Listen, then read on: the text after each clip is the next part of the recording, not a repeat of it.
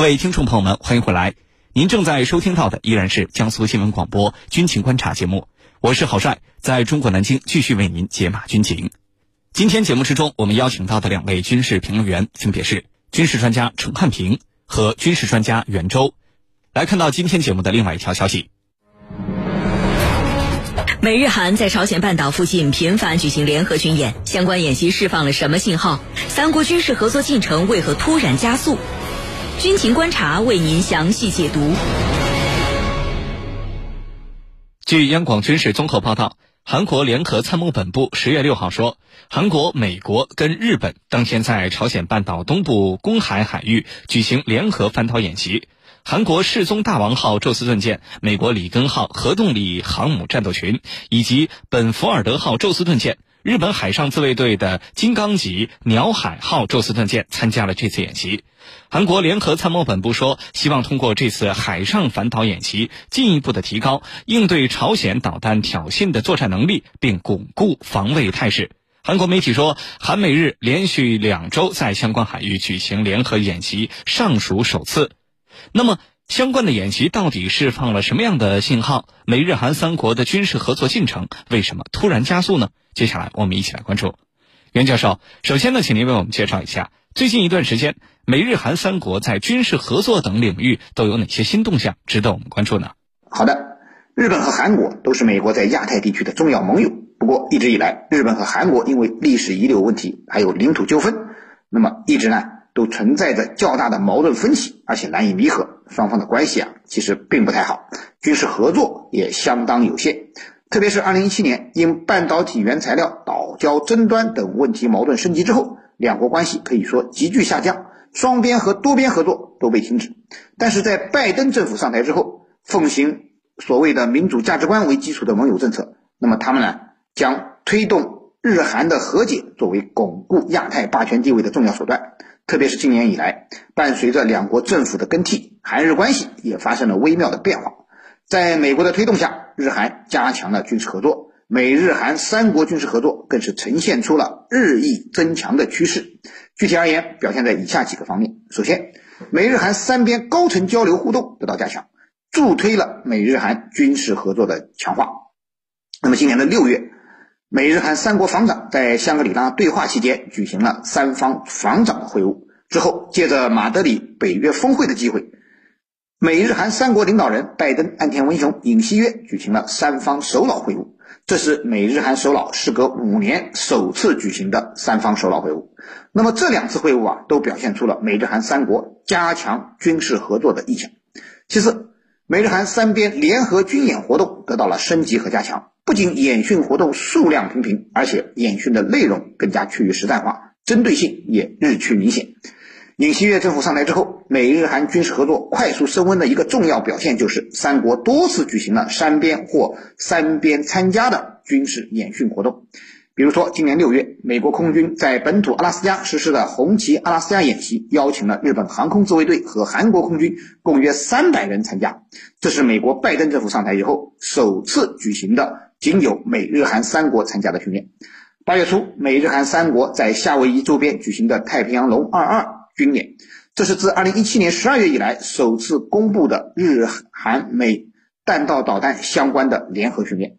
还有我们节目中昨天提到的美菲海上战士合作联合演习，也邀请了韩国和日本参加。再加上我们今天提到的这次美日韩海上联合军演，可以说美日韩的军事合作关系近期可以说迅速升温。这些啊都表明，在美国的主导下，美日韩三国的联合军演正得到提档升级，三国军事合作的程度也正迈向一个新的高度。第三呢是推进军事合作协议的谈判。除了联合军演之外，韩国还开始加快推动恢复韩日军事情报保护协定的谈判步伐。那么，该协定啊签署于二零一六年，呃，允许两国可以直接共享包括朝鲜核设施、导弹等军事情报。然而，由于协定签署之后，日韩两国矛盾不断升级，特别是在二零一九年七月，日本政府对韩国实施出口限制之后，矛盾达到极点。那么，韩国终止了军事情报保护协定。后来呢，在美国的施压下，协定最终没有被废除，但基本上是名存实亡。那么现在尹锡悦上台之后，开始重启恢复协定的谈判。可以说啊，美日韩三国的走近，军事领域的合作加强，对于地区局势产生了严重的影响。他们的动向非常值得我们关注和警惕。主持人，好，谢谢袁教授。美日韩连续两个星期在朝鲜半岛的附近海域啊举行相关演习，那么这的确是非常罕见的事情。这说明了什么？美日韩三国的军事合作进程为什么会突然有加速的势头呢？请程教授为我们解答。好的，对于美日韩三边体系为什么能快速的推进，能够提速，其实这里头我们说一个巴掌拍不响，这里头一个巴掌是美国，还有一个巴掌，这是和半岛的局势密切相关的。我们来分析一下。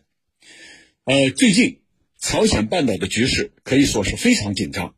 那么除了朝鲜不停的发射导弹之外，美日韩他们的举动也很耐人寻味。你比如说，这个美日韩三方所进行的联合军演，这个军演啊很有看点。韩军出动的是文武大王号驱逐舰，美国海军出动的是里根号核动力航母，以及以它为首的航母战斗群，还有一个是日本海上自卫队的朝日号驱逐舰。那么在演练过程当中，双这个双方啊，它形成了反潜、收潜、攻潜的模拟对抗，同时呢，还相互互换情报，以及进行了互操作性的演练。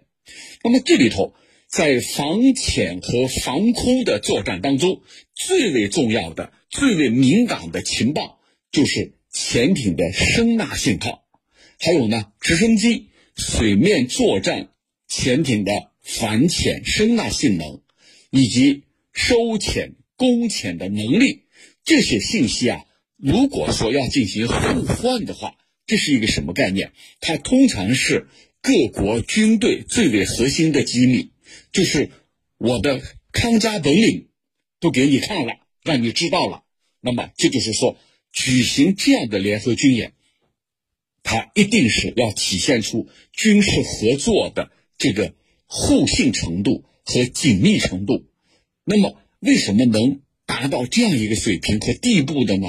那一定是离不开美国的主导，在美国的反复的游说拉拢之下，日本和韩国终于终于能够坐到一起来共同完成联合反潜的演练，这就反映出。美国方面是极力在打造日，包括日韩在内的东北亚军事同盟的企图。那这的确，拿你的话来说，是有了一次提速。那么提速的原因在哪里？双方的不同的心态，他们的目的又是什么？我们可以逐一的来进行一次分析。我们从韩国的这个出发点来看。韩国他想达到的目的，就是要加强自己的反潜能力，来有效的应对朝鲜的潜艇和潜射的导弹，并且呢，要利用这个军演来震慑朝鲜的战略意图。这就是韩国想要达到的目的。因为韩国呀，他切身感受到来自于朝鲜的威胁。刚才我们说了，朝鲜在过去的。七天时间里头发射了十五枚导弹，这让韩国呀有一种这个危机感。这种危机靠什么？靠自己的能力远远不够，还需要靠域外因素。所以呢，这一次韩国很积极的和日美两家形成三方的这种共同演练。那么对日本来说，它是醉翁之意不在酒，日本就是要借这样的机会，一步步的实现。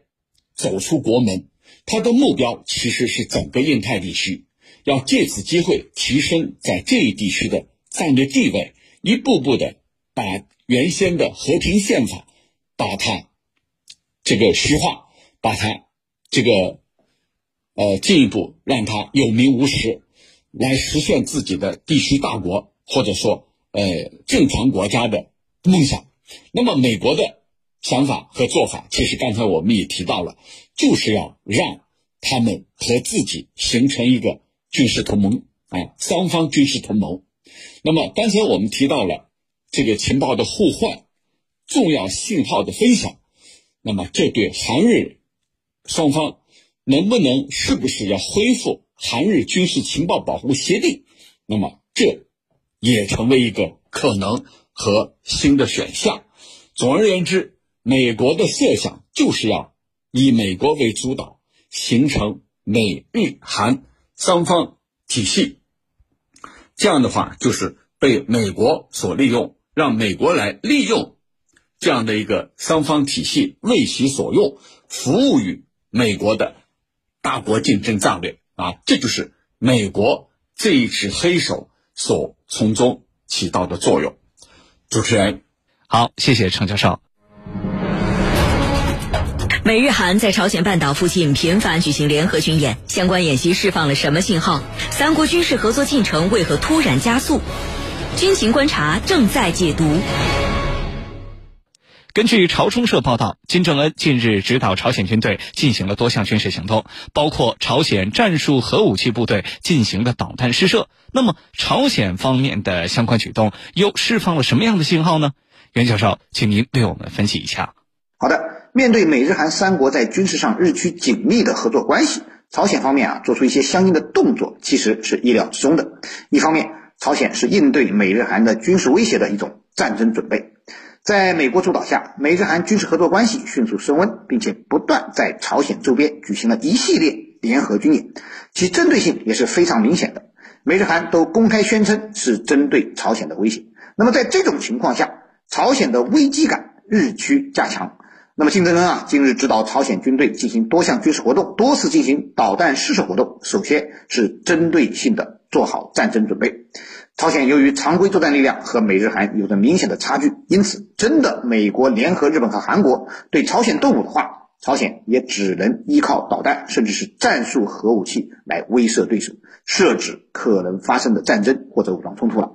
因此，朝鲜的这些军事行动啊，首先可以视为一种战争准备。另一方面呢，朝鲜也是在威慑美日韩，对其进行反向施压。虽然说半岛局势当前仍然剑拔弩张，十分紧张，但是大家心里其实都很清楚，朝鲜半岛爆发直接军事冲突的可能性是非常小的。双方更主要的还是相互施压，以逼迫对方做出更多的让步。对于朝鲜来说，其实能够对美国施压的举措并不多，使用战术核武器部队进行导弹发射来警示。美日韩、朝鲜可能重新进行核试验，那么这也是朝鲜能够对美日韩施压的一个最好的办法。所以啊，朝鲜的这些军事行动，我们就可以理解为朝鲜对美日韩的一系列大型联合军演的回应，是朝鲜对美日韩三国释放的强硬对强硬的明确信号。而且，随着美日韩三方军事合作的增多，朝鲜的反应应该会更加激烈，从而导致半岛的紧张局势不断升级。主持人。好，谢谢袁教授。军迷时间，军迷时间。军情观察现重磅推出了全新互动单元“军迷时间”。您想了解哪些新型的武器装备？您最关心的军事热点是什么？您对当前的国际局势有哪些自己的看法？请尽情留言提问，我们会邀请军事大 V 来为您答疑解惑。参与互动的方式非常简单，请关注江苏新闻广播的官方微信号，点击菜单栏的收听互动大蓝鲸 Life，然后在军情观察的话题帖当中给我们留言，或者是关注我的微博天下第一好好好，也可以向我留言提问。我看到军迷朋友们在讨论，美国呢一直想要打造美日韩联盟这样的一个企图，但是呃之前呢一直没有推进。那么从目前的这个局势、最新的局势来看，啊，美国的企图是不是就更进了一步呢？未来的前景到底怎么样？对于这个问题，程教授您怎么看？好的，的确，我们此前啊也曾经讨论过美日韩联盟啊这个企图。那未来这个企图能不能更加往前一步，还是说裹足不前呢？我觉得这里头有几个决定性的因素很关键。这几个决定性的因素，第一个就是半岛的局势。如果半岛局势一片太平，那尹锡悦政府无论如何都不会迈出这一步。在他看来，这是劳命伤财，这是穷兵黩武，韩国国内的民众一定不会答应。但现在半岛的局势却呈现复杂的态势。我刚才已经说了，那么朝鲜方面会不会在近期进行核试？我认为近期的可能性不大，但是在这个月的下旬会不会？那我觉得不能完全排除。呃，最近呢，朝鲜的劳动新闻不断的在披露报道这个朝鲜密集的导弹试验，而且说是金正恩指导了这些试验。那么这里头有没有一些信号在里头？我认为是有的。这个信号很有可能就是告诉朝鲜的老百姓。我们正在稳步的走向一个军事强国的道路。那未来我们进行核试，第七轮核试，那是顺理成章的，是一个正常的选择。我认为这里头具有这样的信号，这是一个重要的决定因素。第二个决定因素就是尹锡悦政府他的政策选择、政策走向，他到底选择什么样的政策？那么此前我们也进行分析过。但是这些政策它是要调整的，它调整的依据是什么？半岛局势是一个方面，国内民众的态度也是另外一个方面。如果说他的民调支持还在进一步下滑，对吧？还在继续下滑，那么他必然会要调整，怎么样让老百姓继续支持本届政府？如果说你不顾国内的民生去推进美日韩三方体系，那么。在韩国老百姓看来，这不是一个上策。第三个因素是什么？就是韩国经济走势。韩国的经济走势，这也决定了三方体系能不能形成。经济因素为什么说是一个决定因素？因为对老百姓、普通民众来说，他很关注的是自己的日子会不会更好，还是说更差？如果自己的日子更差了，而你呢，拿出大量的钱去跟别人进行所谓的三方军演，要形成三方体系、三方同盟体系，那么这是违背民意的，因为在他们看来，这些钱还不如用在刀刃上。那从目前来看，韩国国内的经济形势是不容乐观的。比如说，它和我们过去。对中国是一直是贸易的顺差，但今年首次出现了逆差，这里头有多种很复杂的因素。那么再一个，俄乌冲突对韩国带来的能源危机、粮食危机这些影响的程度到底有多大？那下一步要继续去评估。但是总的来说，三方体系能不能如美国所愿的快速的提升，最好是尽快形成。那么目前美日双方的态度是一致的，但是韩国方面是一个软肋，它能不能和美日同一个步调，是取决于多方面的因素的。这些因素我刚才提到了三个因素，那还有还有没有其他的？当然有，就是韩国尹锡悦政府他所感觉到的周边国家。像中俄这些，如果说你一心要形成这样的体系，中俄肯定是不满意的。那么对和中俄两家的关系也会产生一些微妙的影响。这些也都是决定尹锡悦政府未来所做出的选择的一些动因。总而言之，我认为虽然美国是一心要推进三方体系的形成，但是能不能快速形成，不是美国一家。决定的，主持人，好的，感谢我们两位军事评论员的精彩点评。以上就是本期军情观察的全部内容。我是郝帅，代表节目编辑卫青、赵晨，感谢您的锁定收听。我们明天节目再见。